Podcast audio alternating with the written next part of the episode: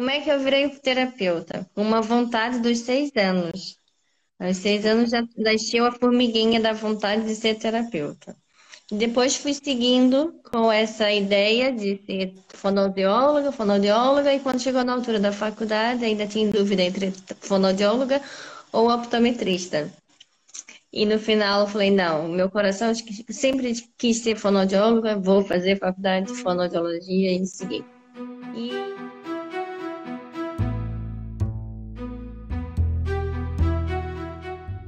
Eu hoje vou conversar com uma pessoa muito especial, mais uma, um exemplo de superação, um exemplo de resiliência e uma história muito bonita aqui no nosso Atlas Lipcast, o ponto de encontro dos amigos do Lip, onde nós falamos de fenda labiopalatina de uma forma simples, descomplicada, para que toda a gente possa entender e participar.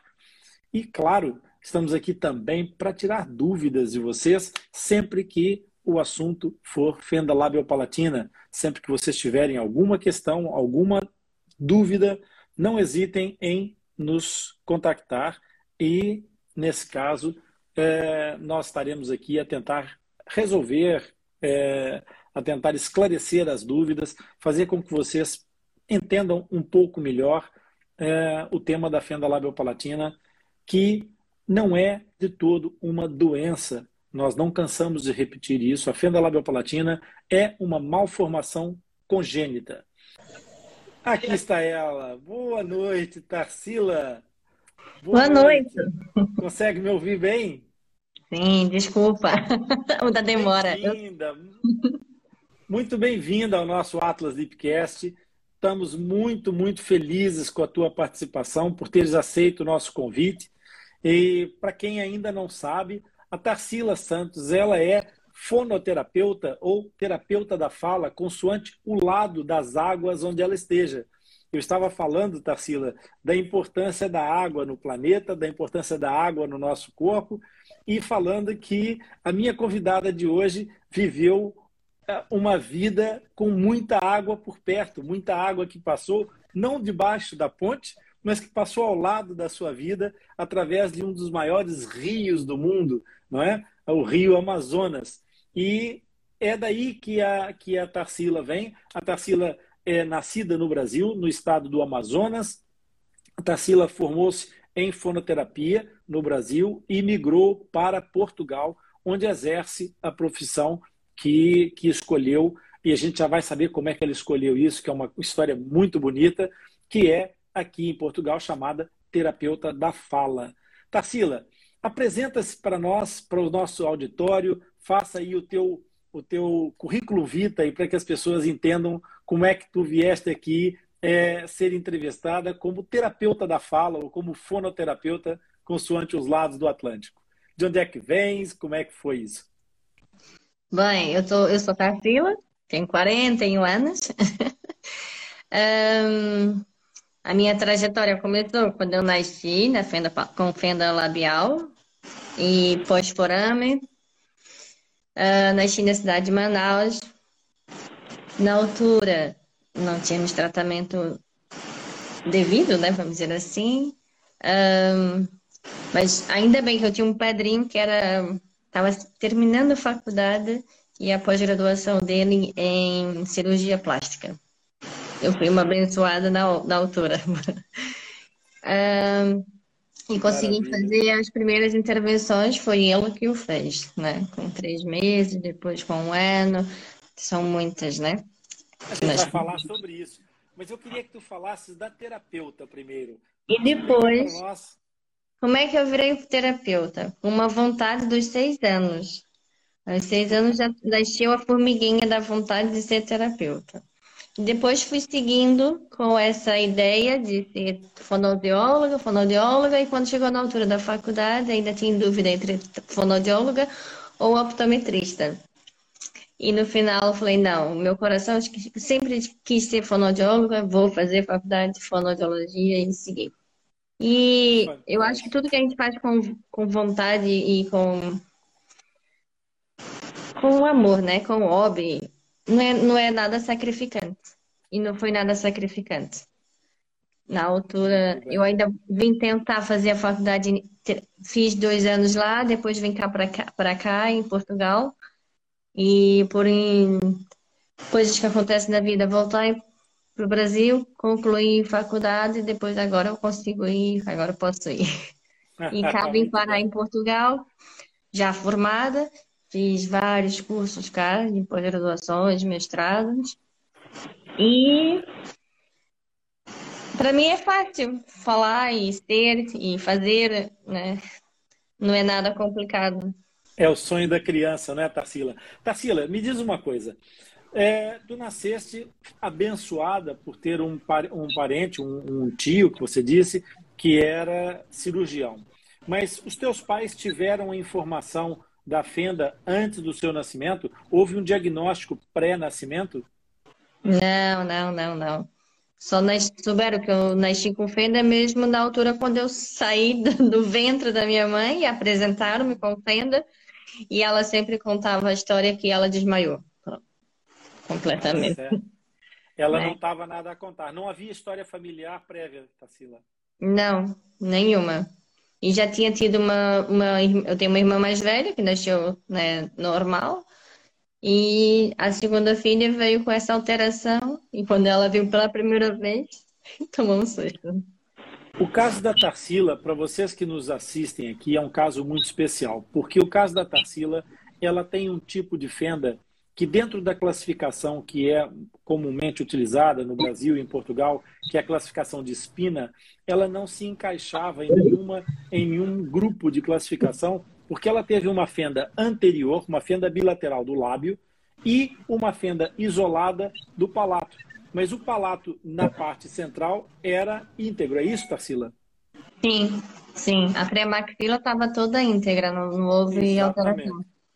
Então, esse tipo de classificação é uma fenda do grupo 2A, segundo a classificação corrigida de espina, que foi publicada é, em revistas indexadas e está publicada pela nossa equipe através da doutora Rita Rodrigues. É uma, é uma, uma publicação que vale a pena ler para que vocês percebam que esses grupos de, de variantes não são os únicos, eventualmente, e aqui está o grande, o grande é, virar de cena da fenda labiopalatina. A fenda labiopalatina ela pode ter, de fato, algumas formas bastante atípicas que são mais raras, mas que existem e é preciso nós estarmos atentos. Inclusive, uma das formas dessa fenda é a fenda oculta, que nós estamos a tentar ajudar a identificar e trazer à luz é, o mais rapidamente possível através da nossa campanha Toque no Céu da Boca. Quem ainda não conhece,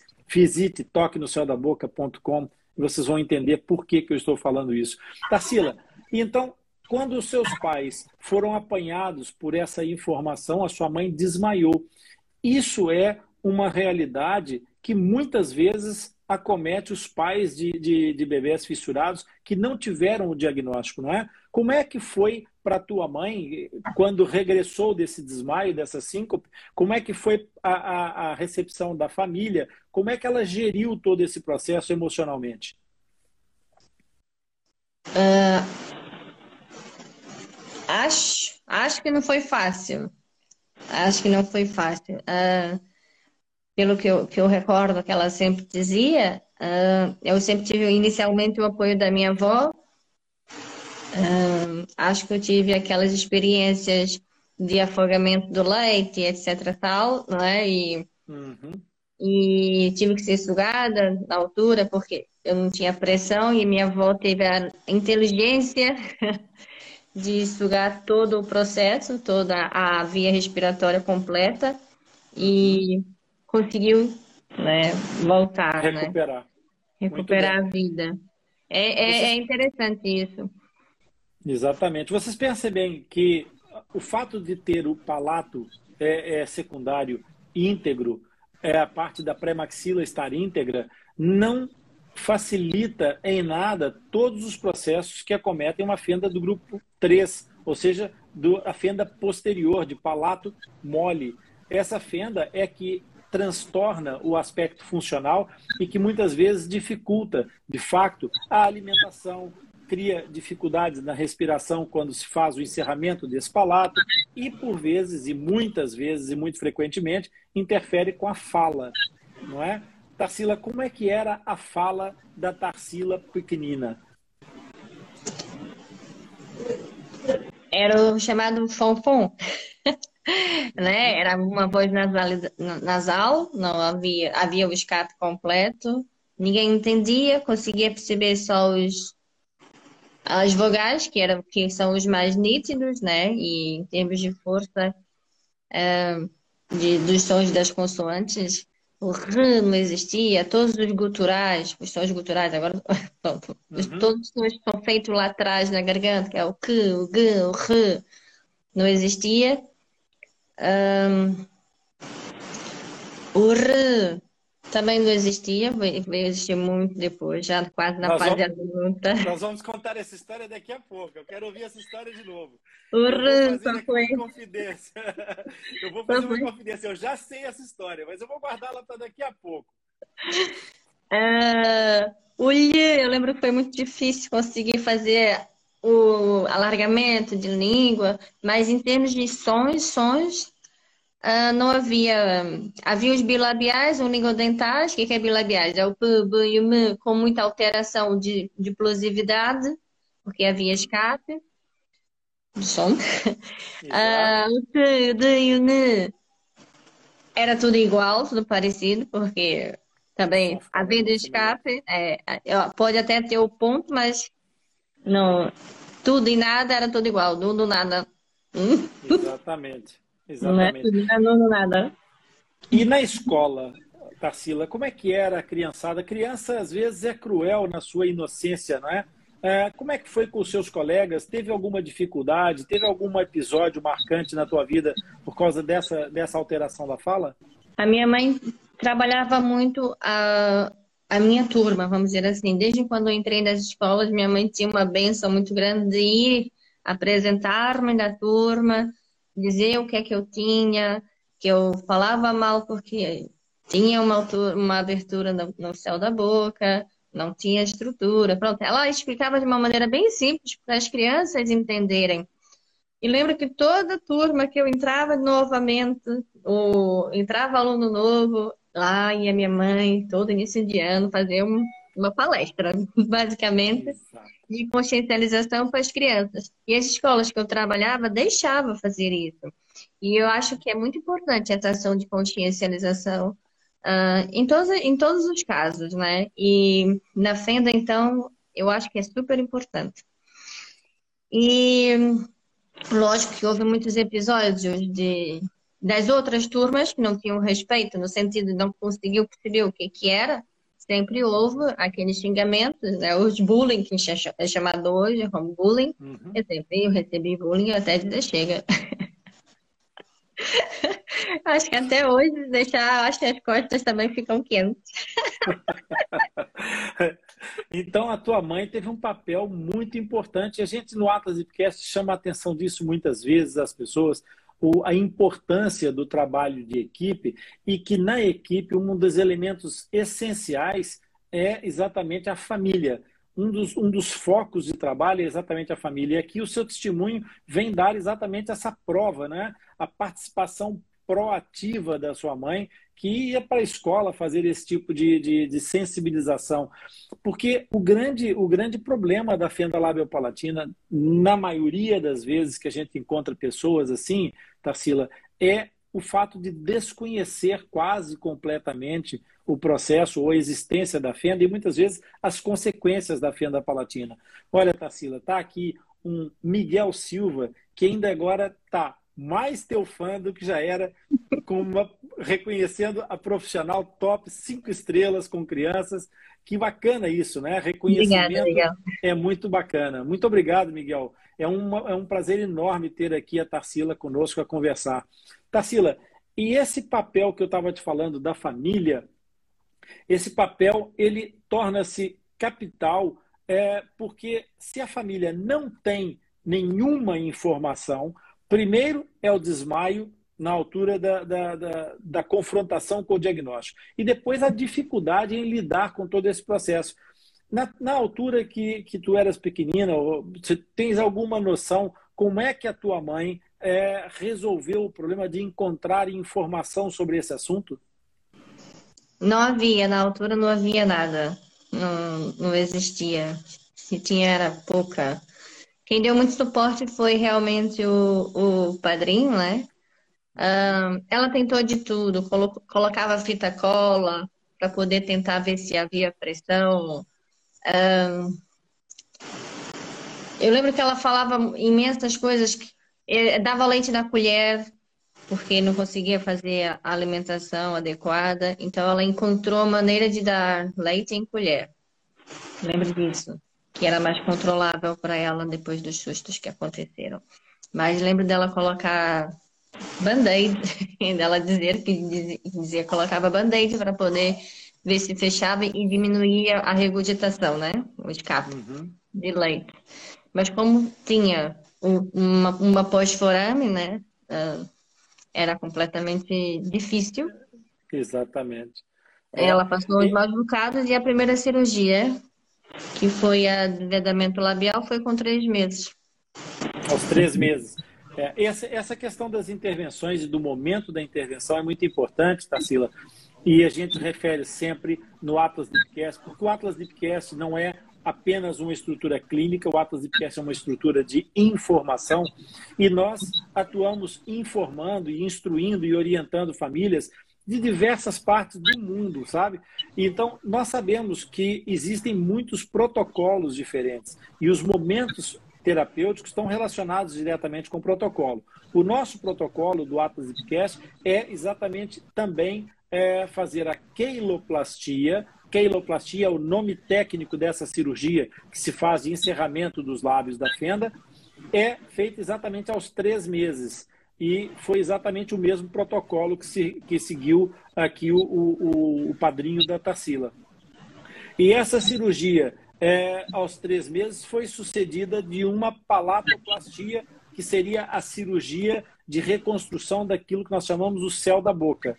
Tu tens noção de que idade é que fizeste Foi um a palatoplastia? Foi com um ano. Muito Foi, bem. um aninho. Essa, essa situação da, da, das divergências e da, das, das, diferenças de, de, de, protocolos, eu nem chamaria divergências, porque cada protocolo tem a sua própria autoridade, tem uma razão de ser para existir enquanto protocolo. Então há diferenças, não há divergências na realidade. E, e as diferenças de protocolo às vezes são sutis, são detalhes. Por exemplo, no caso da Tarsila, o protocolo adotado foi da cirurgia do palato ao ano, e no caso do Atlas Ipcast, nós optamos pela cirurgia aos nove meses. Portanto, depois dessa cirurgia, Tarsila, houve mais alguma intervenção na sua história? Onde? Conta, conta. Tantas. Uh... Eu, é, é, nessa de um ano eu também concordo consigo. Hoje é mais, mais cedo, né? Vamos dizer, essa, esse vedamento do palato.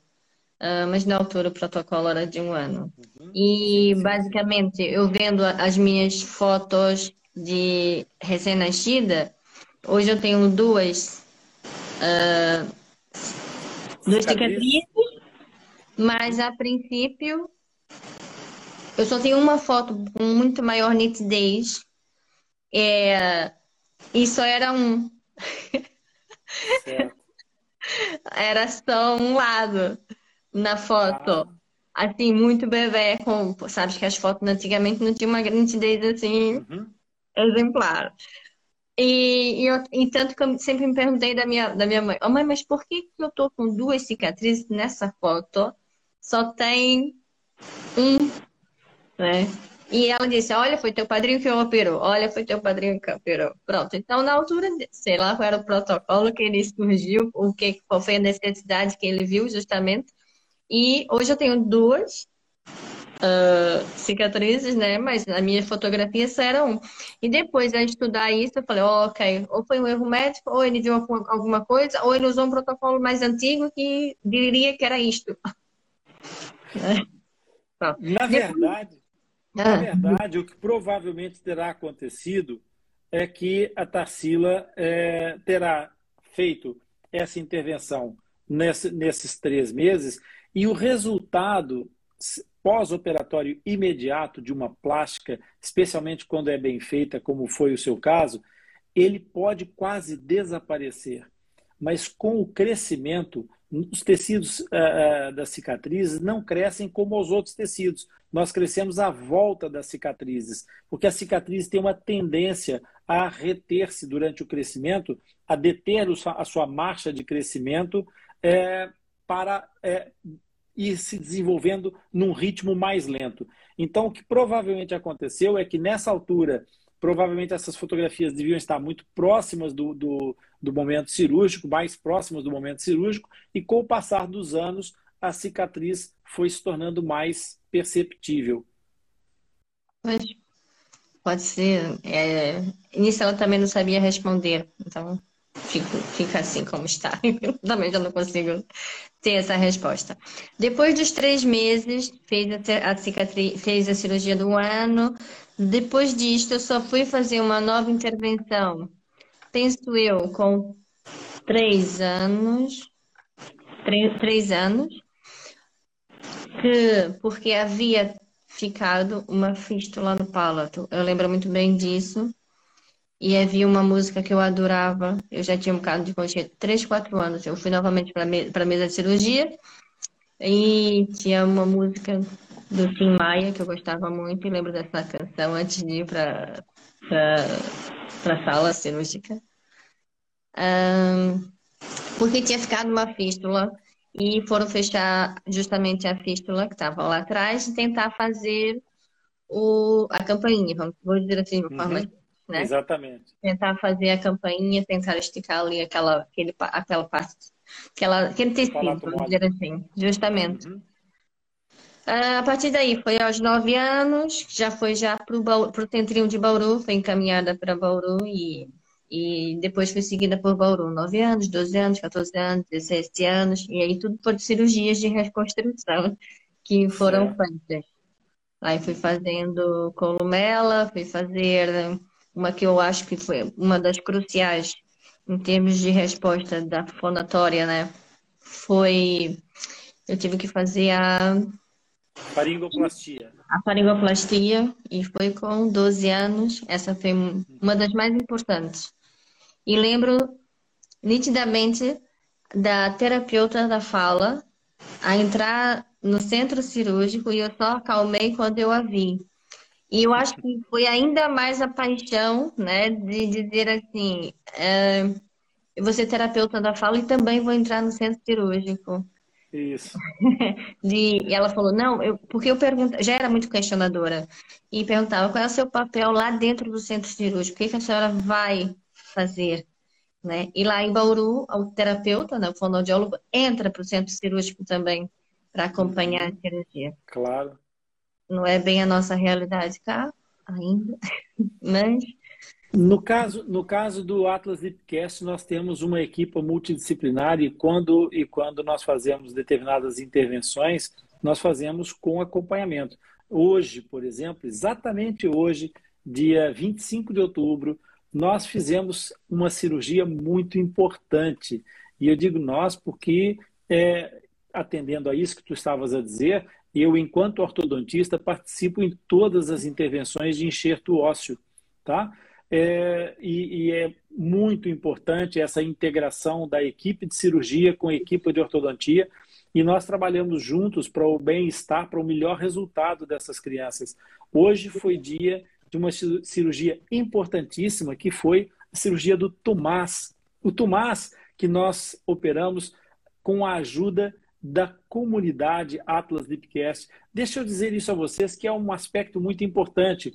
O Tomás foi operado graças à generosidade de uma comunidade, a comunidade Atlas Lipcast, que veio socorrer esta família que não teria condições de fazer frente a esse processo cirúrgico e com a ajuda de todas as pessoas que participaram num processo de doação, foi possível realizar a cirurgia do Tomás hoje. E foi excelente, correu muito bem para todas as pessoas que participaram, que participaram, que se interessaram ou que apenas acompanharam. Muito, muito bem haja. Gratidão enorme a todos vocês e o Tomás certamente vai se lembrar com muito carinho desse momento em que todas as pessoas se uniram para ajudar e para fazê-lo mais feliz, para que ele tivesse um sorriso aberto, sem aberturas. E então, voltando, Tarsila, é, essa, essa questão da, da, dessa, desse momento terapêutico em que a terapeuta entra no, no, no, bloco e, e que é uma identificação para ti, eu sinto isso muitas vezes quando chego ao centro cirúrgico também, que é aquela história dos, dos pais estarem à espera que o Dr. Rony chegue, que o tio Rony chegue, os, os meninos, para que naquele momento é, haja o elo de, de, ligação que eles estão habituados. Porque, na realidade, eu, enquanto coordenador de uma equipe ou como ortodontista, tenho uma convivência exatamente como os terapeutas da fala, é, os fono, fono, fonoaudiólogos, que é uma convivência muito próxima com essa criançada. E aí, por isso é que é o tio Rony, quer dizer... Indianos, né? Não é, é de mais... dias. Exatamente. E esse vínculo é muito importante. Eu imagino que para você, naquela altura, deve ter sido como se fosse assim um, um, momento de conexão outra vez com toda a sua história, não foi?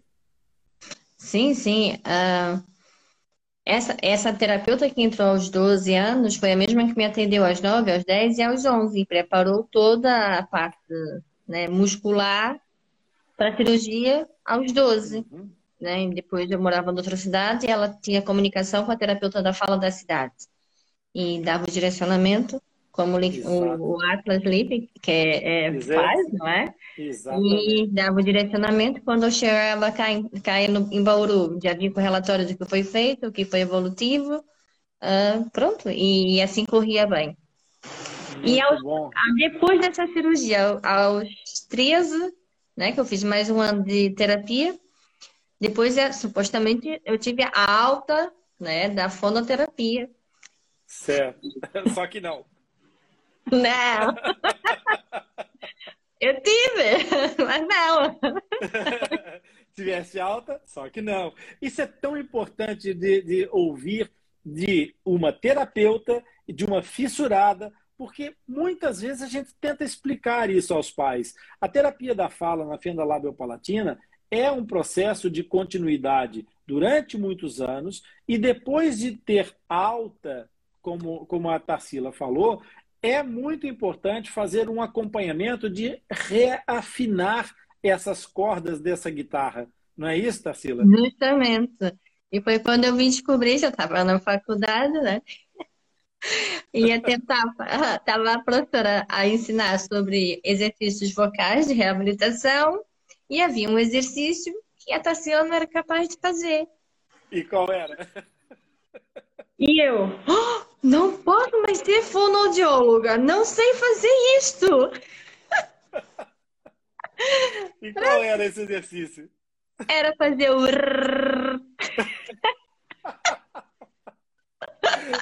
De repente, caía, ia desmontando o mundo na tua frente. Desabou meu mundo. Tipo, não posso mais ser terapeuta, não posso mais fazer, não posso mais atender. O que, que é isto? Caiu meu mundo porque não sabia fazer o. Né? Então eu fui com a professora, assim, muito discreta, sempre fui discreta. Professora, tem aqui uma, um problema. Assim, não, é. A senhora está a dizer que para tirar nódulo, para tem essa lista de atividades que pode ser desenvolvida. Tá bem, ok. Mas, professora, eu não sei fazer o R. E agora? e ela olhou para mim assim, tipo, como tu não sabes? E eu, uh, eu não sei fazer o R. Eu tenho. Não existe. Eu sabia falar barata, engraçado, mas não sabia fazer a sustentação do.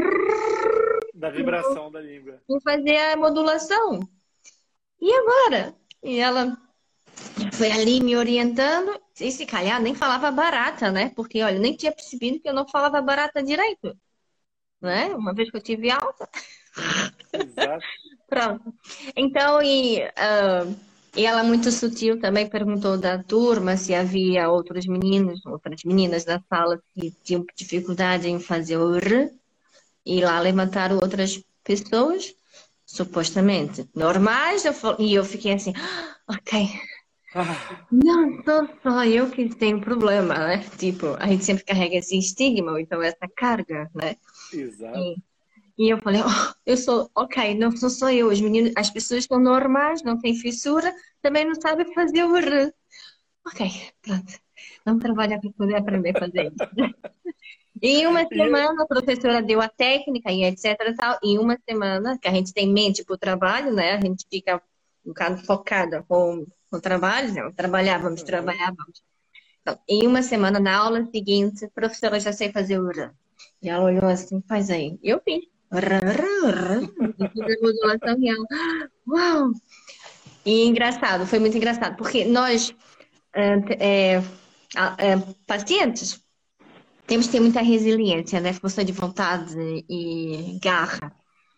E eu lembro que acho, tinha uma colega que foi para fonoterapia porque não sabia fazer o R e demorou dois meses e meio. Eu achei muita piada, tipo, ok, ela não tem mente, ela não tem mente para isso. E teve uma outra colega que até hoje não sabe fazer o R. Então ela foi, no Brasil nós temos fonoaudiologia, a gente pode escolher áreas, né? Ela foi para a área, área da audiologia. para fugir ao re. Para fugir ao re. Yeah. E hoje, por incrível que pareça, é o som que eu mais instalo em crianças. É o r. É? É. Até por causa do freno lingual, que há muitas crianças que nascem com ele. É difícil encontrar quem corta esse, essa, esse freno lingual. Dá um baita trabalho encontrar profissionais que cortem isto. E as crianças estão ficando tudo com porque não tem mobilidade adequada e depois que corta também fica ali desorganizada a língua. E é um dos fonemas que eu mais instalo, é o R. Que bom. É, essa é, é o efeito rebote, na verdade.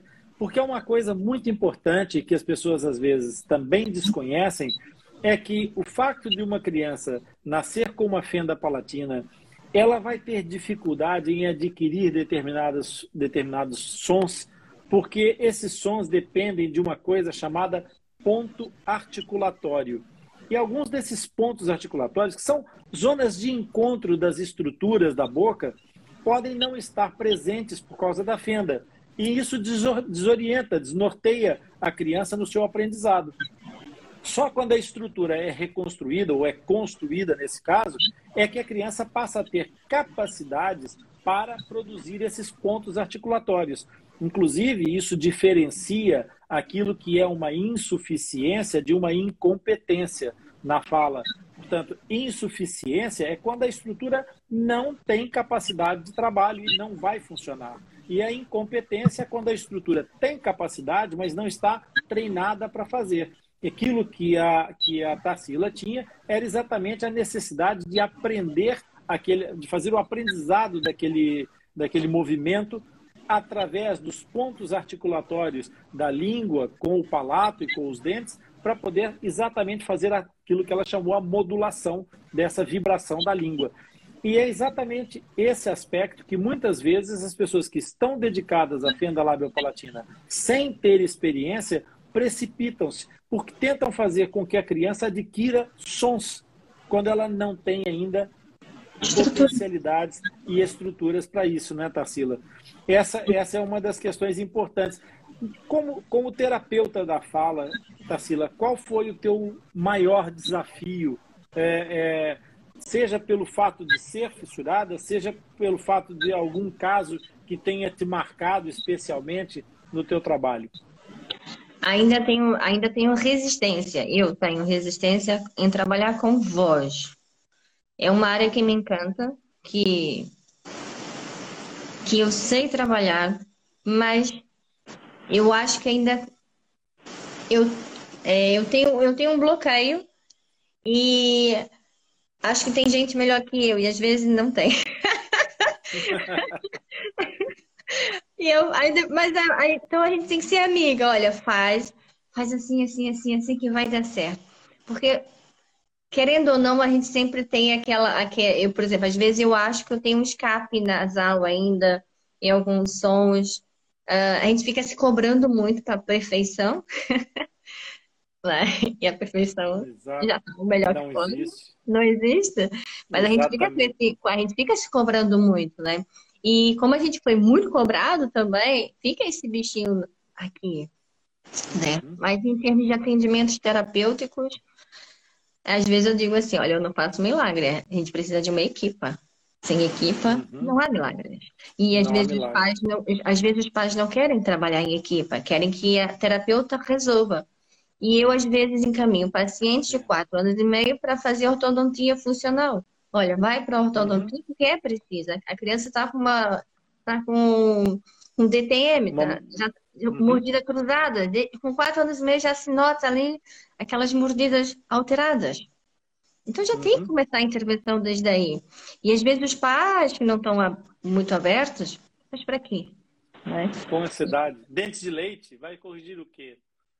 E é aqui, é osso, já tem que ser corrigido, porque senão vai crescer tudo torto. A mandíbula vai crescer um lado mais maior que o outro, né? Vai ter toda uma, uma, uma, uma desorganização da cadeia óssea e muscular. Exatamente, consequentemente. É, e essas sequelas depois do crescimento, elas vão prevalecer para sempre ou vão ter que ser corrigidas à custa de uma intervenção cirúrgica ortopédica que é uma intervenção complexa, é uma intervenção com pós-operatório complicado, é uma intervenção com riscos desnecessários, que uma situação que poderia ter sido corrigida muito precoce. precoce. E, e, e basta, às vezes, essa intervenção precoce não passa só pela ortodontia ou pela terapia da fala.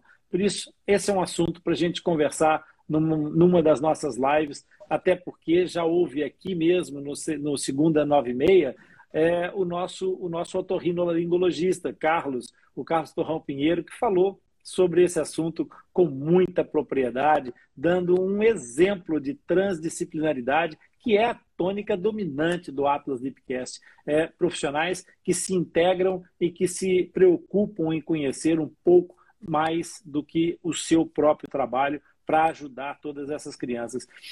Ô, ô, Tassila, deixa eu te fazer uma pergunta aqui já um pouco mais é, é, é, envolvente. Nesse momento, o que, que é para você ser terapeuta da fala, ou fonoaudióloga, sendo fissurada? Que importância que isso tem para você? Superação. Eu acho que muito mais que é superação. Acho que a, a visão que uma criança de, fissurada tem é, às vezes pode ser tão limitada, né? a visão do futuro, ou, ou na, a visão do futuro que eu digo assim, em questão de, do ser mais, né? Porque a sociedade sempre está para pejorativas e a gente ser mais, ser mais alguém, ser mais um, mas ser mais um bom, ser mais alguém que faz diferença. Isso é. Eu acho que hoje os fissurados que estão numa boa linha de frente, numa superação de vida, e ainda mais os fissurados que são terapeutas da fala, fonoaudiólogos, ortodontistas, é que passaram por um sofrimento, né? Eu falo às vezes que a gente tem dois lados, nós temos a visão do paciente, depois temos a visão das técnicas de reabilitação. Temos as, as não, é, não, temos só técnica, não temos só psicologia, nós temos a, a, visão do que nós passamos, como passamos e conseguimos perceber mais a dor daquele paciente que está na nossa frente, porque nós passamos por isso, né? E conseguimos tentar diminuir, diminuir a dor dele já preparando os caminhos, como pode acontecer, o que vai acontecer, e diminuir a dor. E corrigindo o que tem que corrigir, trabalhando o que tem que trabalhar. Não é? Mas hoje, hoje, é superação. É... Como é que uma pessoa que falava fonfon, né? Falava nasal até os 12 anos, até os 12 anos, hoje é uma terapeuta da fala, uma fonoaudióloga, onde Posições em criança, onde trabalha justamente essa área, motricidade orofacial, trabalha fonética, trabalha sonoridade, trabalha com respiração, tudo é, um, é uma cadeia, né? um trabalho conjunto, e às vezes até músculo esquelético, que aí tem que encaminhar para outros profissionais, para poder a criança ficar reabilitada. E a reabilitação é isso, é um conjunto, é uma cadeia. Não existe só um profissional, é uma equipa mesmo para poder isso resultar. Bonita essa visão holística, realmente. Essa é uma visão que nós apostamos muito no Atlas Deepcast. Nós acreditamos muito num processo que nós chamamos de filosofia, que é a FIT, Filosofia Integral Individualizada do Tratamento exatamente nessa, nessa, nessa pegada, nessa onda. Nós temos aqui várias pessoas, eu não cumprimentei individualmente as pessoas, mas sintam-se todos cumprimentados. Mas eu queria realçar aqui a participação do Miguel, que eu falei há pouco. O Miguel nasceu há 33 anos com uma hidrocefalia. Para quem não sabe, é um processo que promove a acumulação de líquido nas meninges, entre as meninges, e vai estimulando o crescimento da caixa craniana. Então a cabeça tende a ter um desenvolvimento um pouco maior. E o Miguel diz exatamente isso, que ele sabe o que é ser diferente porque ele passou pela diferença. Inclusive o Miguel faz aqui uma pergunta, Tarsila. Visto que você superou o que você superou, o que lhe custa mais respeito à sua área profissional, respeito às crianças que precisam da sua ajuda e simplesmente não podem ou não conseguem? Ah, é, é, boa pergunta do, do Miguel. A, acho que a, a, pandemia foi, veio de uma, de uma maneira engraçada, porque com as máscaras a gente escondesse um terço da face. Uhum. E o olhar diz tudo, a gente aprendeu a ler as pessoas com o olhar, não é? Pronto. Exato. E agora que as máscaras estão a cair, uh, alguns pais, quando vem que eu tiro e fico olhando assim, falei, na Chica Fissura. e ele... tipo, tô vendo. Muito bom, muito bom. Tô vendo. E às vezes a gente vê que eles ficam surpresos, né? Por ter uma pessoa que, que, que teve vários problemas e que superou. E a, acho legal a visão, porque ainda não tive poucos, poucos, muito poucos que dizem assim, olha, eu não quero que trabalhe, tipo, dessas barreiras, né? Que existem. É. Querendo ou não, sério? existe. Não é? É, tão, é, tão, é tão chocante que nos dias que correm ainda exista essa realidade. Mas é uma realidade e a gente tem que aprender a, a lidar com a realidade, porque eu costumo dizer isso muitas vezes, Tarsila. A vida é aquilo que ela é e não aquilo que nós gostaríamos que ela fosse. E então é preciso nós sabermos que existem pessoas ainda com essa com essa com esse comportamento, com essa atitude, para que a gente faça com que essas pessoas todas acabem por perceber que são elas que estão fora do, do, do diapasão, são elas que. É, as energias delas que estão erradas, é verdade. Mas depois de uma primeira conversa e faz orientação, mostra que a motricidade, ou então alguma coisa no início da, da amamentação, dentição, ou então a alimentação, a troca de alimentação, aí os pais vão pensar um bocadinho que pode ter ocorrido isso e vai ocasionar aquilo. Aí os pais fazem assim, ficam a pensar, oh, é verdade, acontece. E a gente faz um reencadeamento para trás, memória do que pode ter acontecido. Uhum. E eles veem que a gente tem um bocado de razão e a maioria trabalha sorridente, lindamente, e as crianças evoluindo, isso que é importante. Que bom. Tarsila, tu acreditas que essa condição de fissurada, de terapeuta da fala, isso pode impactar a vida de, de outros fissurados? E como é que isso poderia ser impactante, essa tua, a tua, a tua, teu testemunho aqui hoje, a tua entrevista, isso vai impactar na vida de outros fissurados? Com certeza. É superação. É, se ela pode, eu também posso.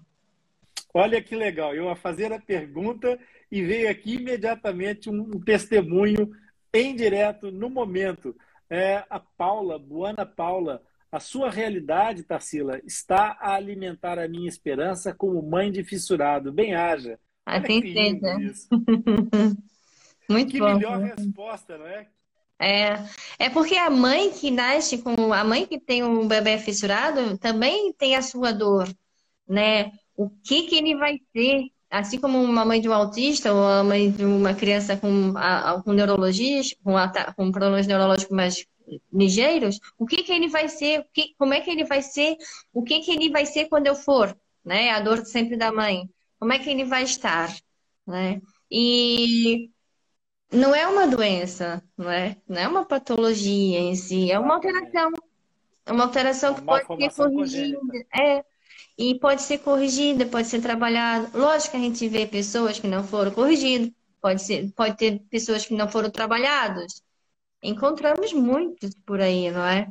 Há uns. A medicina que... não é matemática que trabalharam só estética, ok? Ou quando não, não são aqueles pais que têm uma orientação para melhoria, assim, por exemplo, a massagem labial, que é super, hiper, mega importante, importante. uns não dão valores, né? Ah, para que, que eu vou ficar fazendo isso? Né? E depois o menino começa a falar com musculatura dura, porque não tem mobilidade, e começa a falar mais feio, mas assim, sem, sem movimento, sem movimento oral, pronto, sem movimento sem mímica facial tem mímicas, né? O orbicular não está a funcionar porque está tá sem, tá sem mobilidade. Não, não é? E aí, às vezes, um pequeno exercício diário, constante, faz a diferença. E os pais depois, ah, isso não é importante, não serve para nada. E é o que faz a diferença para poder haver uma mobilidade. E é o que faz a diferença para uma estética, não é? Exatamente. E, e, e, a estética conta, conta. A fala conta, conta. O caráter conta, conta. Então nós somos um todo, um globo. E Exatamente. todos os fissurados podem reabilitar, né? Dependendo da, do caminho que vai seguindo, né? Dependendo do. E o Atlas está aqui justamente para ajudar nesse caminho, que é um, uma porta né, para direcionar as pessoas que procuram o Atlas, para direcionar para profissionais que podem é, contribuir para a reabilitação dessa criança ou do jovem que ainda não foi reabilitado, ou mesmo do idoso, que há muitos por aí. E eu lembro que Isso. quando eu vi os idosos é, que ainda tinha fenda, ah, não tive oportunidade, ah, não tive dinheiro, pronto, foram excluídos, marginalizados, mas aprenderam a conviver com aquilo. Mas podiam ter sido trabalhados? Podiam, se tivessem tido orientação. Exatamente. É essa essa realidade, ela tem que ser cada vez mais trabalhada, Tarsila, de que o sucesso só vem antes do trabalho no dicionário. Portanto, de resto, é preciso trabalhar muito para ter sucesso, tá?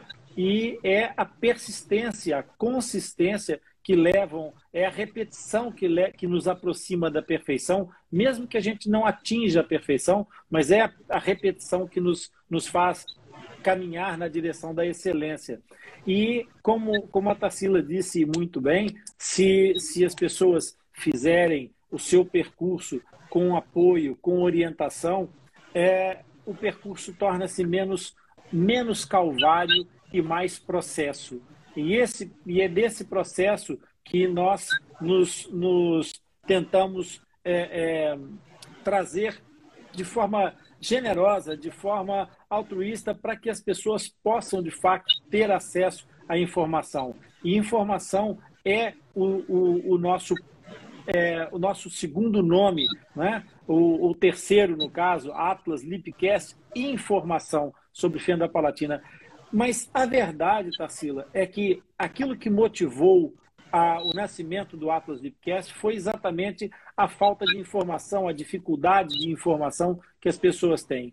E o Atlas Lipcast tem feito um esforço para levar essa informação a todo lado. Então, eu queria te perguntar o seguinte: muitas vezes nós temos uma visão de nós próprios que não é a, a visão que as outras pessoas têm de nós. Eu queria te perguntar como é que tu conheceste o Atlas Lipcast?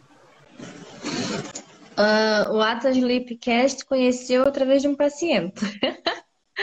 Na verdade, é, eu não conhecia o Atlas, né? Uh, houve um, um, uma chamada para atender um caso e eu falei, eu gostava de atender esse caso. É, eu gosto de trabalhar motricidade oromiofascial. Eu posso dizer que eu sou boa nisso. Nota-se, nota-se. O teu, o teu resultado fala. Eu posso dizer que eu sou boa nisso. E, e queria esse caso para mim. Assim, com muita convicção. naquela da energia que esse caso viria para mim. E veio, aí conversando com o pai do paciente, foi quando disse-me da equipa que a criança é, tem, né, justamente, o Ronen é uma das peças fundamentais e, e é o rei ali do, do xadrez, assim, para poder fazer aquilo ali andar.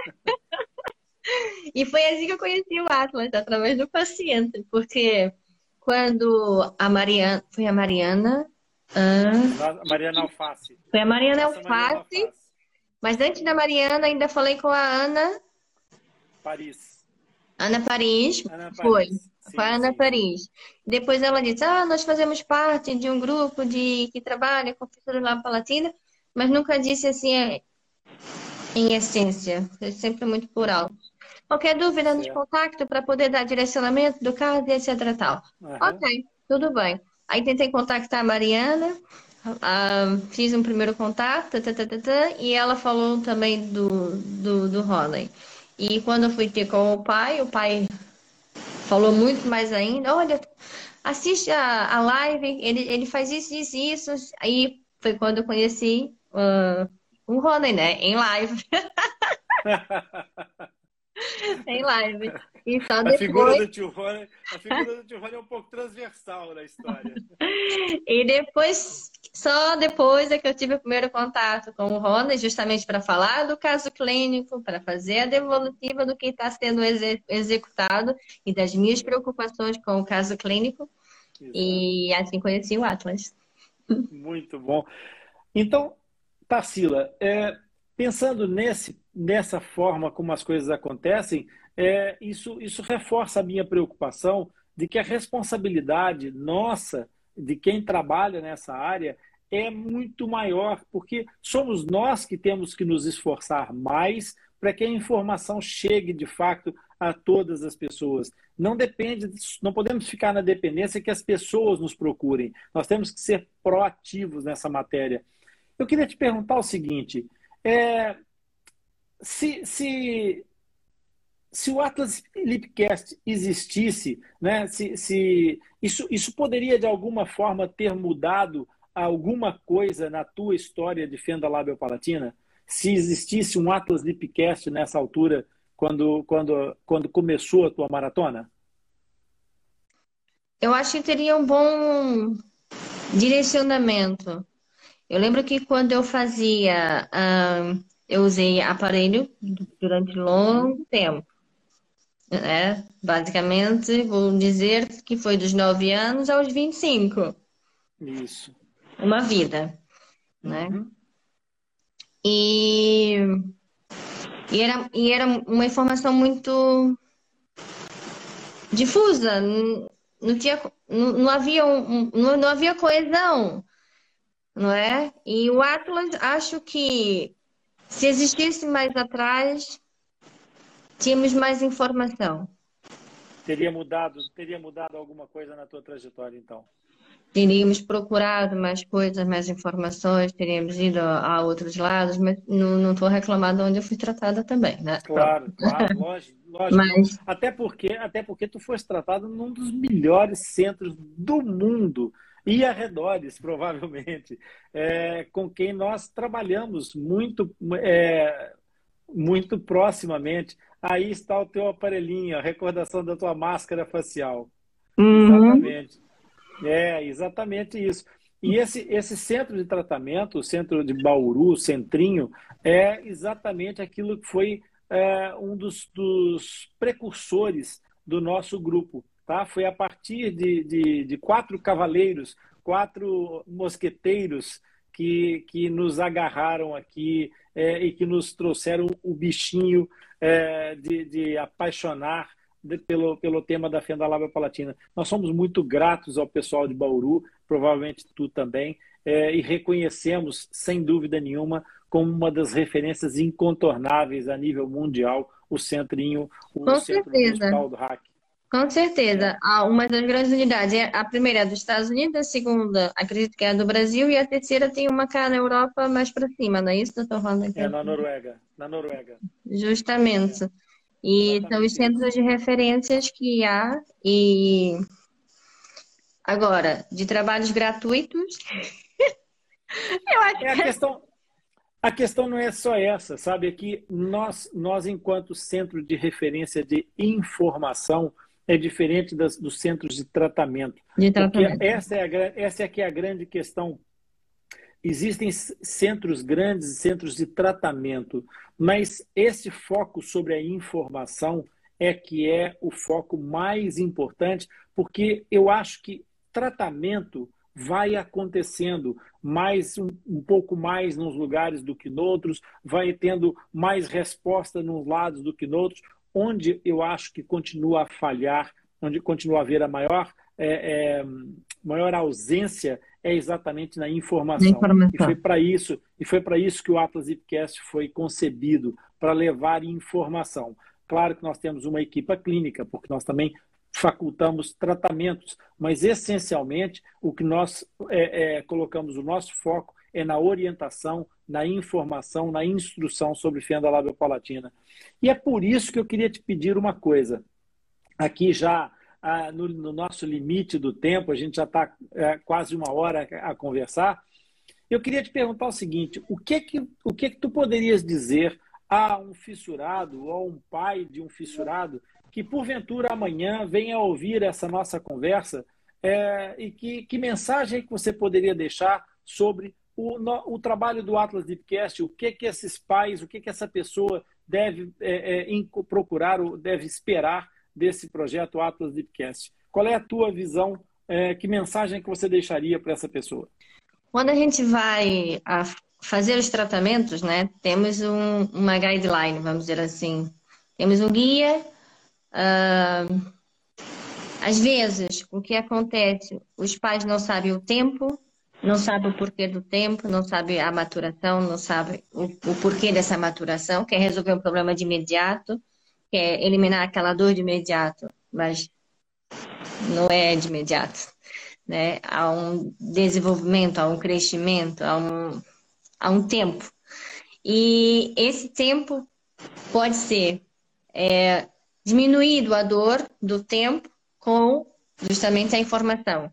O porquê vai acontecer isso, só, nisso, só nessa altura. O porquê que vai acontecer essa cirurgia, só nesse tempo. E aí o pai, compreendendo o porquê, né, diminui a sua dor do tempo. Muito bem. Eu acho que é, a informação é importante. Isso. Justamente Muito nisso. Muito bem.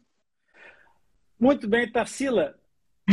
Olha, gratidão imensa por tudo. Será que alguém da nossa plateia, da nossa audiência, quererá fazer alguma questão ainda?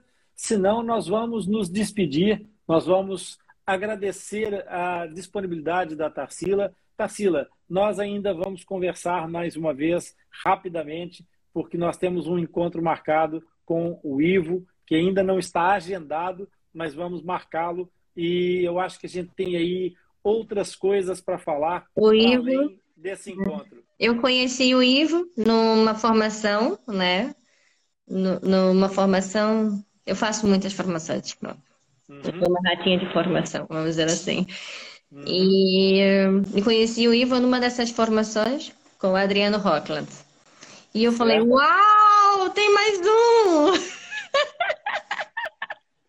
Conta para as pessoas, Tarsila, não ponha toda a gente em suspense.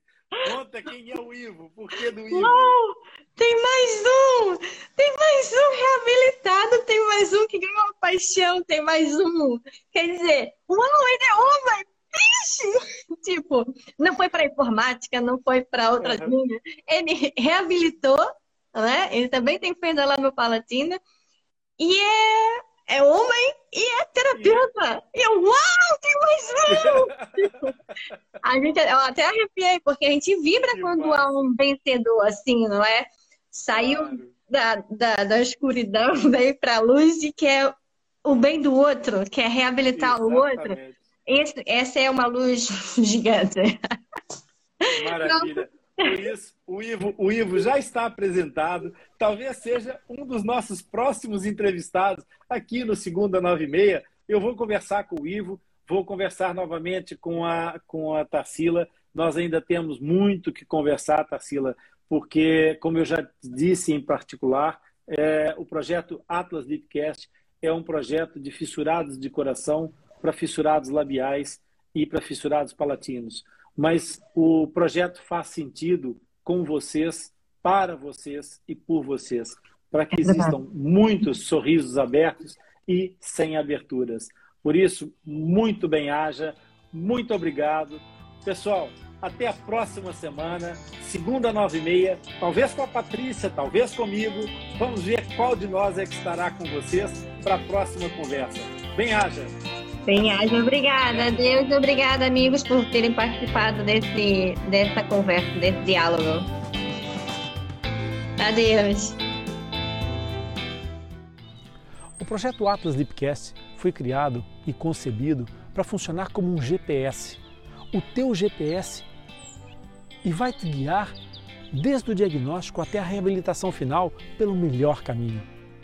Projeto Atlas Deepcast, fácil de encontrar em www.atlasdeepcast.com.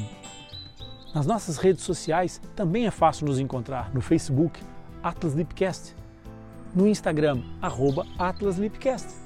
É tão simples. O que é que estás à espera? Inscreve-te no nosso projeto